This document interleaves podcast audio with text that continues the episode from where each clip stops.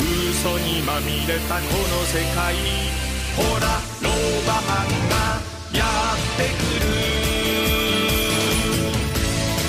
嘘つきえーどうも吉田テレビでございます、え2週間ぶりの「ロバロックラジオ」始まりました、えー初めての方もいらっしゃると思うんでどんな番組かと申しますと、えー私吉田がですね、えー自分のツイッターとインスタグラムで連載しております、えーウェブ4コマ漫画「ロバロック」をもっとたくさんの方に知っていただこうとおーいう目的のあるプログラムでございますえー私が残りの人生をかけて手掛けております、えー単行本第1巻が、えー大好評販売中の「ロバロック」を最終的にはこれアニメにするべくですね、えーリスナーの皆さんの力も多分にお借りしながら、えー江東区長のあの公職選挙法違反事件に絡んで、えー法務副大臣が辞任と、えーその前はあの女性問題でねえー政務官が辞任と辞めまくり内閣と言われても仕方のない現政権にトップが責任を取るべきだろうと至極当たり前の指摘をしたいある男がお送りする基本的には各週配信のポッドキャスト番組でございますはい作家の西見でございますなんで鳥居のそのなんか派手なさ、はいなんかドットでなんか金属みたいなものでなんかデザインされあ T てるシャツ T シャツあ私今日着てる T シャツが、うん黒地の T シャツに、うんそうよえっと、まあグレ鳥ー居の鳥居の鳥居だよな銀銀色シルバーっぽういんデザイン、ういんなんなんやどこに何なのってわけじゃないですけど浜こ松れ祭りは関係ないの関係なくて増上寺も関係ないあの結構お安いね、うん T シャツ屋さんがあるんですよ、うん1枚3000円ぐらいそれの金属なの本当に金属ではないですないの金属模様模な様のでそこであの何年に1回かまとめ買いするんですよ T シャツをえー、まとめ買いするのまとめ買いした時うにんたまたま入ってるかぶらないように買うじゃないですあーかデザインを、まあまあねだからこういうのもたまにあ着ー切るるとといういうことね感じで別にあの私、あのそういう関係者ではございません神 社の日本会議とかそういう関係ない関係ないあ大丈夫はい渡辺さん何昨日浜祭りお疲れあ様おでし疲れた様でした君どこら辺にいたのなんか空母大会の時にちらっと顔見たけど、はいもうゴールデンラジオのあたりいなかったでしょゴールデンラジオの時は僕キッチンカーの方に行っへてーあのパシャパシャあのいろいろ撮ってた写真を撮ったり、えおーそうなんだーしてましたけおどーえてるみさんの稼働はどんな感じなんですかいやだから空母の対決をやるのが午前11時だからその11時に入ったあまあ11時ちょっと前にねああそうなんだでそれが終わってなんだかんだ結構時間がかかって待ち時間ばっかりだよね、うんそれからまあ要するにゴールデンラジオのうんゲストが2時過ぎだから結構時間空くのよで弁当がはいなんかすごいあのみんなのそのゴールデンラジオ関係の人たちのうん大広間みたいなところがはい控室だったから、そこでずっと待ってるといろんな人が来てねあの森高拓郎さんからおー日航機123あの、はい墜落事件の、はいあの真相の話をうん聞いて、やっぱり思った通りなんだと日本って危ない国なんだなってことが、はいはいまあまあ再認識させられました、森永さんね森永さん今本当体張ってやってるからね森永さん本当痩せましたよ、ね、痩せたよだからラすイごいっズすアよッねプで痩せたのかな、うんよくわかんないだって昔の太ってる時のジャケットを着てるからそあなんかせあ何肩合ってねえんだもんはよよれたような感じのジャケットだったよ昨日い、もうちょっと太ってもいいんじゃないかなと思うけど思いねますけでどねも生き方は好きだなああいう今ね、うん財務審議教とか財務省責めたりとかはいさ、はいはいまあまあ本当のことを言い続けてます財務審理教は確かにタイトルとしては秀逸なうまいと思うよねうまいでもまさしく財務省ってそんな存在になっちゃったね、なカルトだなんかあれでしょえおお昼の間にてるみさんなんか何ロバロックのチラシをああ配ったよ配ったんですよね、配ったよいやいやあの間にっていうか物販やってるっていうね、あのスペースがあるでしょそれでそこに俺の、まあ、所属してる事務所があの俺の過去のあの新しい CD、まあ、最新ステムも古いんだけど、はいそれをなんか売りに来るっていうんで串橋って女の子がね、はいあのいるはずだから探したんだけど、やっぱあれ時間割で、あの時間貸しになってるから、うんある時間で結局ね全部終わって、えーゴールデンが終わった後なんかその場所を借りたみたいでああそでうなんですねなんかもうお客さんほとんどいないんだよあの辺り朝クブ大会の時人がわーっていたところの場所にあんのよで俺があの控室の方から見たら一人で寂しそうにそう スタッフがいるから誰もいないんだもん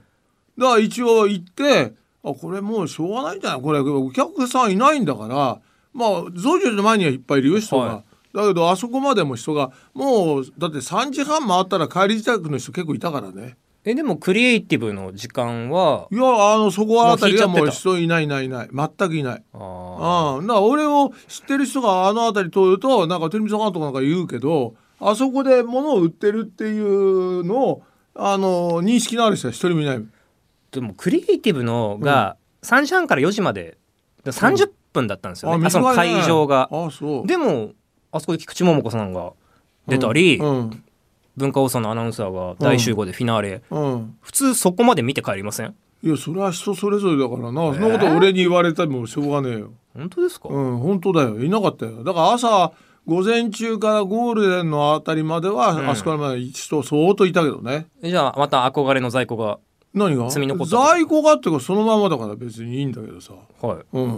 え何売れなかった1枚も一番も売れないよだってだっていや何でしょのお知らせもしてないもんいやでもあ言ってのないリリースに出てましたよね吉田照美さん CD 販ああ売会そみれたいはなちっちゃいくでねもうんそれは見てないよあんなの、あら、うん、何も告知してないんだからじゃああれですね何照則の番組イベントするときに売りましょうよいや別に俺はいいんだけどそあれはあの社長の赤澤 が動いてるだけだからねえ赤澤社長来てまし来たてない来てないだから櫛橋がに全部お任せしてまあまあ全部お任せしてねあらそうそうそうでその合間に配ってたロバロックのチラシ、はいはいあれってだ誰があ作れったは俺だよ俺サイトであれは俺の個人の方だからあうん、俺個人事務所もやってんだからあそうだったんですか、うそうだよそれで「二人会」っていう漫画一緒にやってる滝浪さんと、はいあのもう前もやってるんだけど、静岡の,、うんあの松坂屋でね、うんうんうん11月のね29日から12月の5日までかなはいあのやるのよ。うんで11月のあ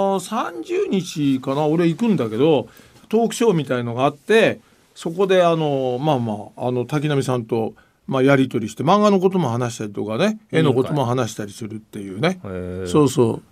う。うん、それ早く言言ってくれれば私もお手伝いしたのに、お手伝いいらないよ別に。いらないいらないいらない。でもリスナーに丸投げしたんでしょああそういうこと丸投チラげシっていうかいるやつに欲しいやつにあげて、でもうほら物販もないからさ、はいはいはい置く置いとけないじゃん、うんだからお任せして配ってっつってなん渡かしただけねよ一人十十部も渡いやして一人く配っとけ十みたい分なっていうのもいたかもしれないけどね、ううんんうんまあまあそうよ、ああうんそうかそうかそういう今こ日とはあの基本的に浜祭りの話を、うんあのずっとしたいんですけど、うんうんメールも来てますんで、はいご紹介しましょうああそうなのね、えーまずはこれは誰ですか、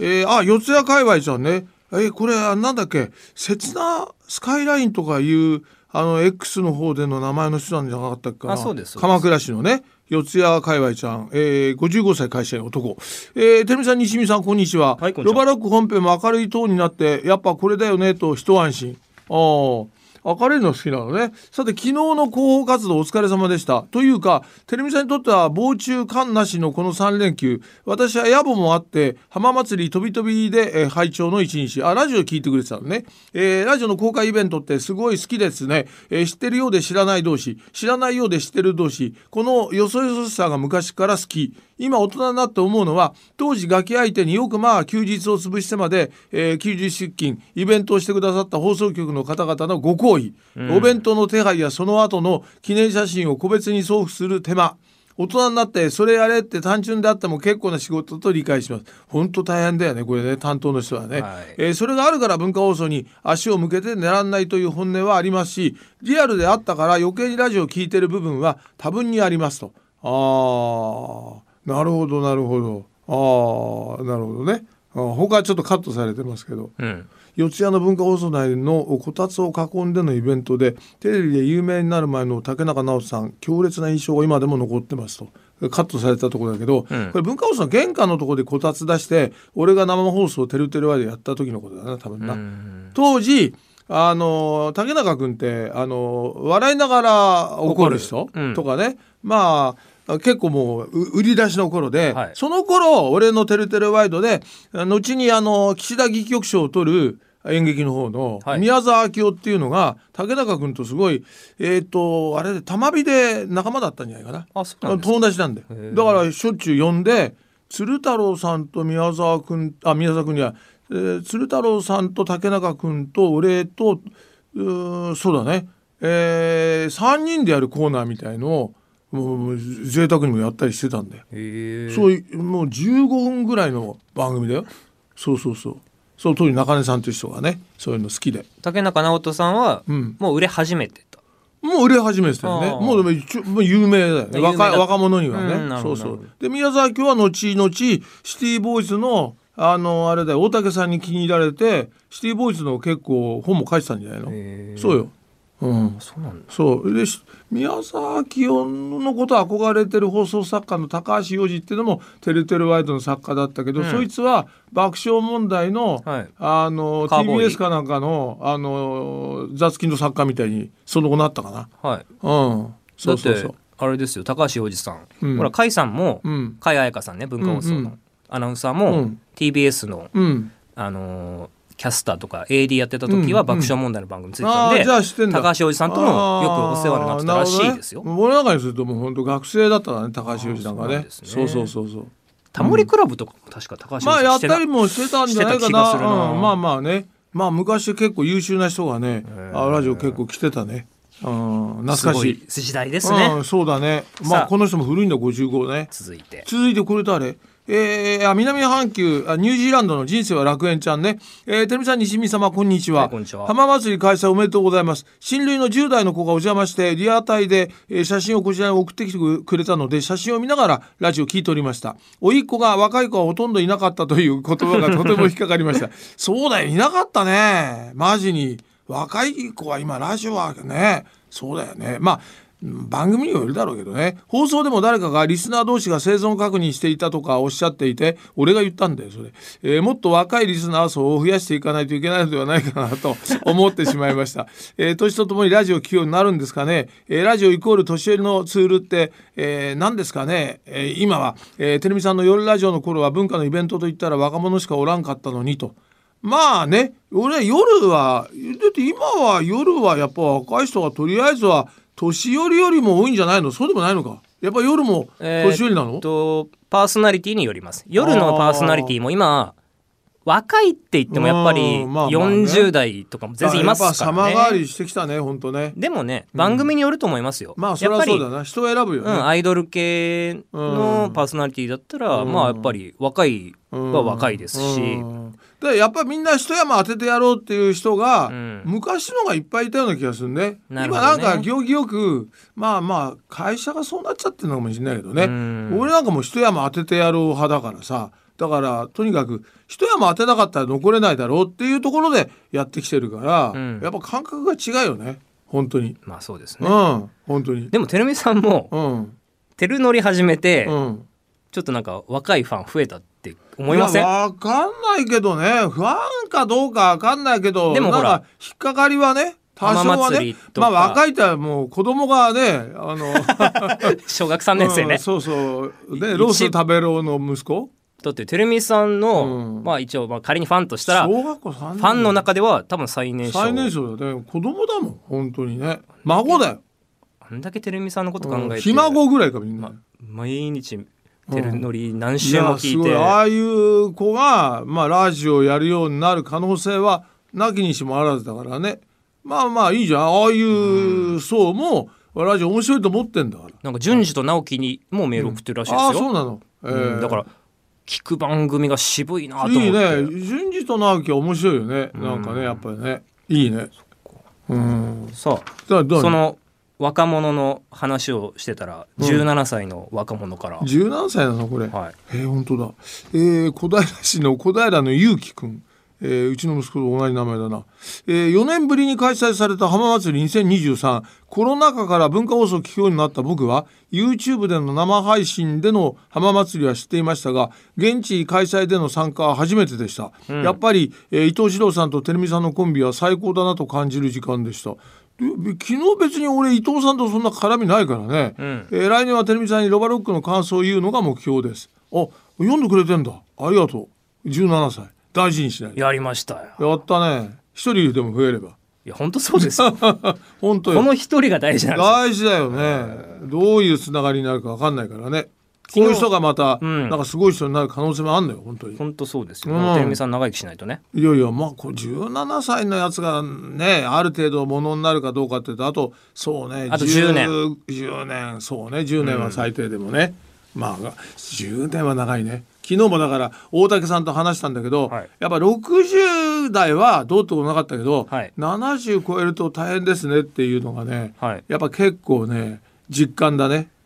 うん、昨日だから大竹さんとさ走るっていうのが最後ね、はいまあ最初障害物競争って言ってたんだけど、うんだけど危ないからっていうんで障害物はなくして、はいただ競争で何タブレット順を立たせて、はいそこをぐるっと一巡二巡するっていうねあの競争だったんだそれがあれですよね浜祭りのそうそういメインイベントでいわゆるメインイベントというかそうそうまあ、いつもやってる大竹さん VS てるみさんのそうそうそう企そう昨日はね画が、そうそうそうあのあれですかう馬の馬のあの着ぐるみ着ぐるみみたいな着てたや下つ半身だけつけてねあそれがあのレースだったんですかあのレースレースあそうだった、それで要するに敵の応援団が水をかけると、あ敵にねはあはあ走ってるところを邪魔するとあはあいうんで大竹さんがあの誰だっけなえー思いっきりアーサー・ビナードにバケツで水をかけられて、あ の大変だったみたいよ。ポコリポコリってかけられあたーポコリポコリと、ね、あらそうそうそうだから俺はだから僕走るのは苦手だからこれ負け試合だなと思ってたんだけど大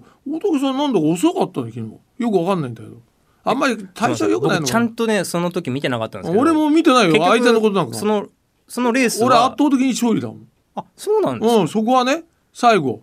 そこは、それで、その後、背中に加工し合わされて、玉入れみたいのをやるわけよ。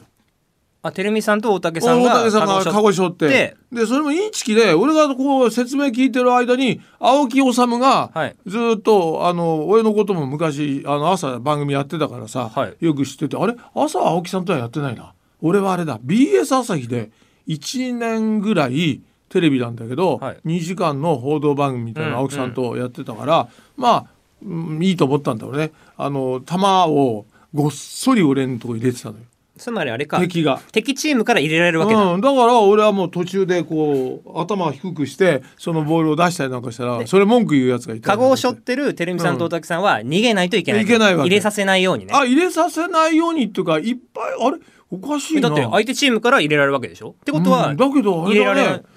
あそうかあ結局俺が勝ったんだけどよく分かんなかったなあれだかならてるみさんは入れられたくないから、わざとこう体倒して球を出したってことですよねだから少ない方がいいんだよ、そうですよね、うん俺少ない方が勝ちなのだから俺は少なかったんでそういいのいいのいいいんですよねうんいいのいいの大丈夫ですか混乱するよねだから玉入れって多い方が勝ちよ普通なはんかあ例年の企画って今までって相撲とかもうあ相撲とは競技したからねあと何があったんですか何が今までああけ相撲剣道もあったなあとはあと覚はえてるなんだろうシリーシリーズも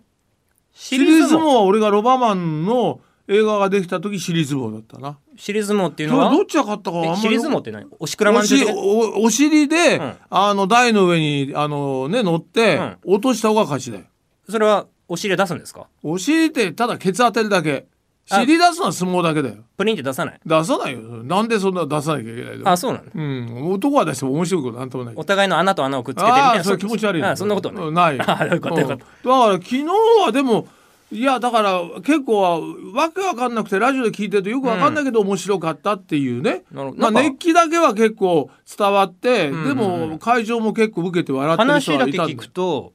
今年の企画ってなんか凝ってますねいやでも例年と比べたらまあ、いや俺もねざーっとだけど全部聞いてたわけじゃないから、う打ち合わせもちらっと出て全部完全に聞いたわけじゃないけど頭はやっぱ「東京ブギウギ」をはい笠木静子の今 NHK で朝ドラやってるからね、はいはいはいあの歌に乗せてそれで伊藤麻子とかあの阿佐ヶ谷姉妹歌う前から、はいそれであの歌に乗せて出演者が登場するっていう、それもなかなか良かったと思うよ。俺はでも、うんうんうん昨日一番良かったのはねその俺らの対決のところで伊藤麻子と水谷香奈のセクシーダンスが良かったと思う。あうんそれでお互いに着ぐるみみたいなのを着て、はいねあのあの二人もい馬なんだ俺たちと同じ、はいそれであの二人が対決するわけよ伊藤麻子は大竹チームで、うん水谷香奈は俺チームでね、うんそれでどっちがセクシーかっていうのを伊藤四郎さんに判定させると。うんうんで結構ね練習してておセクシーな感じでー本当馬乗ってるみたいな感じでじゃあ伊藤麻子の動きもいいし水谷も張り切っちゃってて、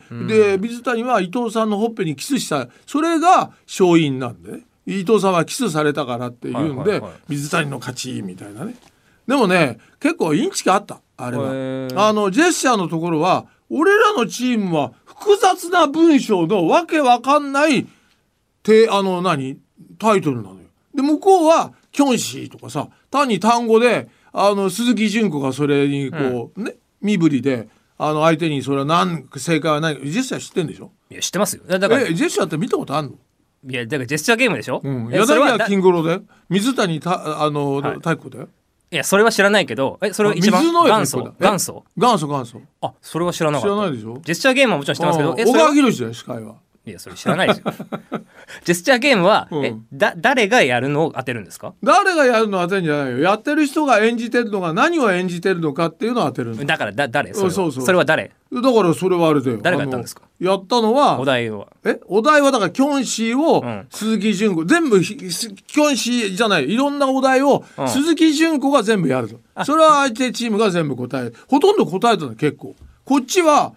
なんだかもうタイトルがさ、はいなんとかなんとかしている台の上で踊ってるわけのわかんない単語をこうだから一つも当たんなかったんだよあれインチキ純子さんってゴールデンラジオやってませんでやしったてるよえじゃあ相手側なのに純子さんが全部お題やるんですか、いやいや相手側なのにって純子は大竹チームにあれで、あじゃあテレミさんチームは誰が俺水あの誰だったんだけどあの時はえっ、ー、とね男だなあ砂山さんかな砂山だ砂山砂山砂山がテレミさんチームの方のジェスチャーは砂山さんがやっ何たにもわかんない見るとさ答え見るとこれはできないやっていうのそれ3つで時間あのもう足りなくへてー全く0点だもん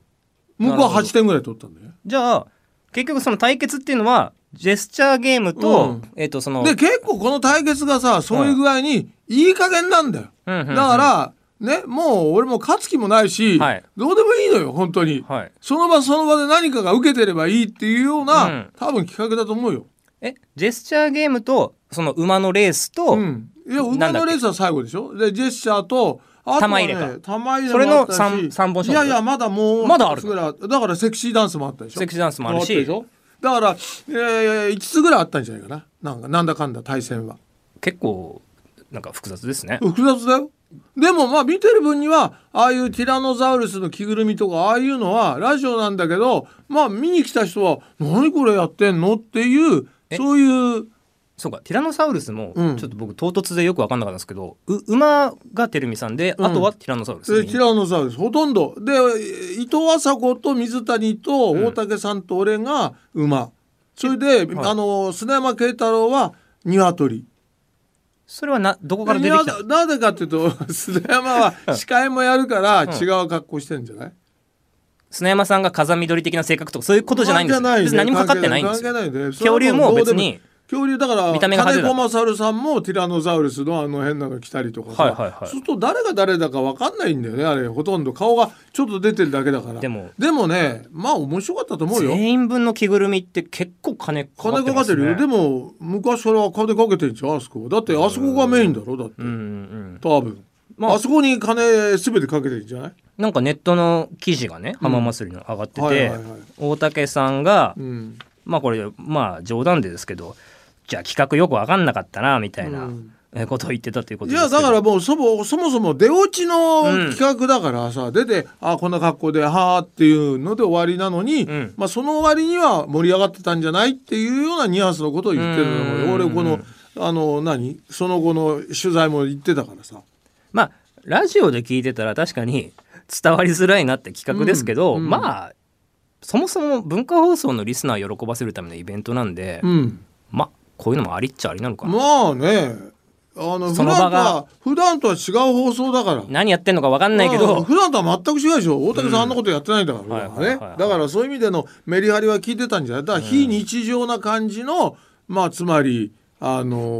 ー出し物だったわけで、そもそも文化放送のリスナーの感謝祭のお祭り的な放送を、うん、普段他局聞いてますっていうリスナーが聞くわけもほぼないと思うんで、うんないからねそれまはあそうだよこのね日はちょっとうん、まあそういうのもご愛嬌、うんうちわネタでもご愛嬌ですよっていう感じで、うんもちゃんと最後はなんかいい俺そこ聞いてないんだけど、うんそのツイッターがあまあ X んのなんかあのリスナーの感想かなんかになるとなんか、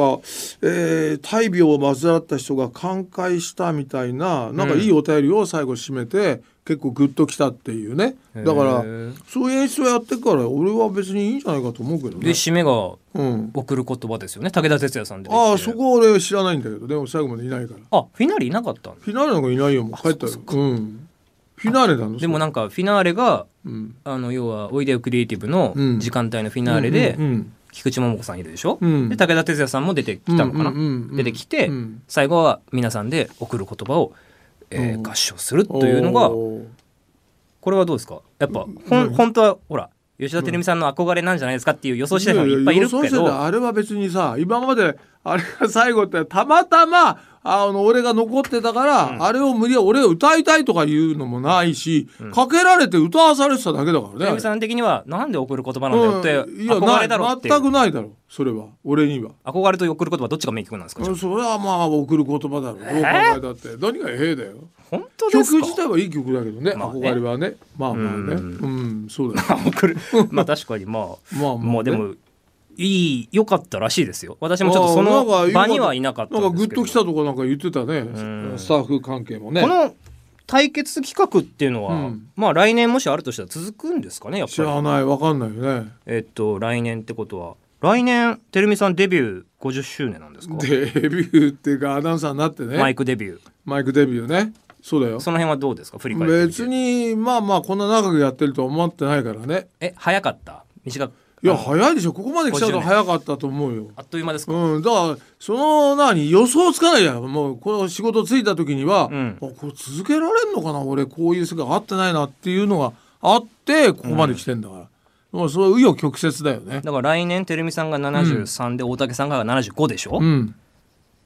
何何何したいですか何もしたくないね別に対決 な対決なんかしたくないもん別にこれ対決もなんで対決するのかよくわかんないしさよくわかんないね,、ねでも対決ってそういうもんなんですよなぜ戦ってるのか分かんないけどうんどうなんだろうねこれ別に意味がわかんないけどたまたまでしょこれ、ね永久のもんじゃないからさ、マジにね、うん、そうそなんかないんですかやうりたいないななんかこれでこれ大竹さんとこれをやって対決したいとかあるじゃ普あてる通みさんの得意分野、例えばこれだったら絶対勝てるよっていう要するにほら立ってるところが違うからさ、ねまあラジオはやってるってとこは共通なんだけどさ、そもそもが違うんだもんえこれだけは大竹さうんんに勝ってるってものは例えば言うとしたら何なんですか年齢若さ以外なんだろうねまあおそうだなまあまあ好き下手な横好きは俺のが下手な横好きでいろいろやってるっていうことかなそれぐらいかな、ん大竹さんはあんまそういうのはあんまやってないでしょお笑いとね笑いとんラジオじゃないのあとまあテレビ下手な横好きっていうのは例えばまああ絵とかさまあ漫画もそうじゃん結局はあそんなのだって普通の人は思わないからねーじゃあラジオで何黙って10分間絵に絵描く対決やりますかなん全だよくそれ伝わりそうにないそれはもうね番組にならないからねならないかうん OK 出ないよあれはそんなのないスケベ具合で言ったらどっちが上ですかスケベ具合は両方とももうスケベさはなくなってきてんじゃないのこの年になってスケベって異常だろだから、うんそれこそ例えばその場でう。うん。ナンパ対決とかどうですか、ナンパ対決はなどうだろ う大竹さんのが上手じゃないのいろいろ逸話はなんか俺も聞いてるからな。竹さんもでも若い時あれですよねいや女相当女だ性なになんかこう、うんやなんか紐的な感じで一時期いやなんか本人言ってたはずですよ紐的な感じ って言ってた言って言ってたなんか若い時に、うんそういう転がり込んで、うん。ああ若い頃紐的存在だったっていうのねそう紐紐を使って何か悪いことをするっていうそういうこと違じいゃないますよどういうことですかそ れ SM の方かなと違う思っ違うて違う違うだろ自分がそ紐のはそれは若い俺女性もに聞いやた聞いたや聞いた養ってもらっててみたいなうんまあねだからテクニックはでもテレまビあさんも圧ね、倒的にあれじゃない大竹さんのが女は相当女問題に関しては強いと思うよ。やりだまからしたよどう見たっていやいや俺やんないよそれ弱いんだもん。なんでだってテレビさん言われてましたよ何をあの X とか見たら、うんあのて背がスラッと高くてかっこよかったみたいな言誰が言ってんだよ。ってましたよ若い女性とかがなんだよそれ。いやいいよ。やるやんないっつうの。じゃあ来来年はねじゃまあじゃあそれかでも盛り上がるのはそっち系か、俺はあとはねもう体力系どどっちかいでやすいよや俺はもう漫画のことしかないから今別に。ってやつ対決になんないじゃんってそれじゃいやいやいいじ ゃんやるんですか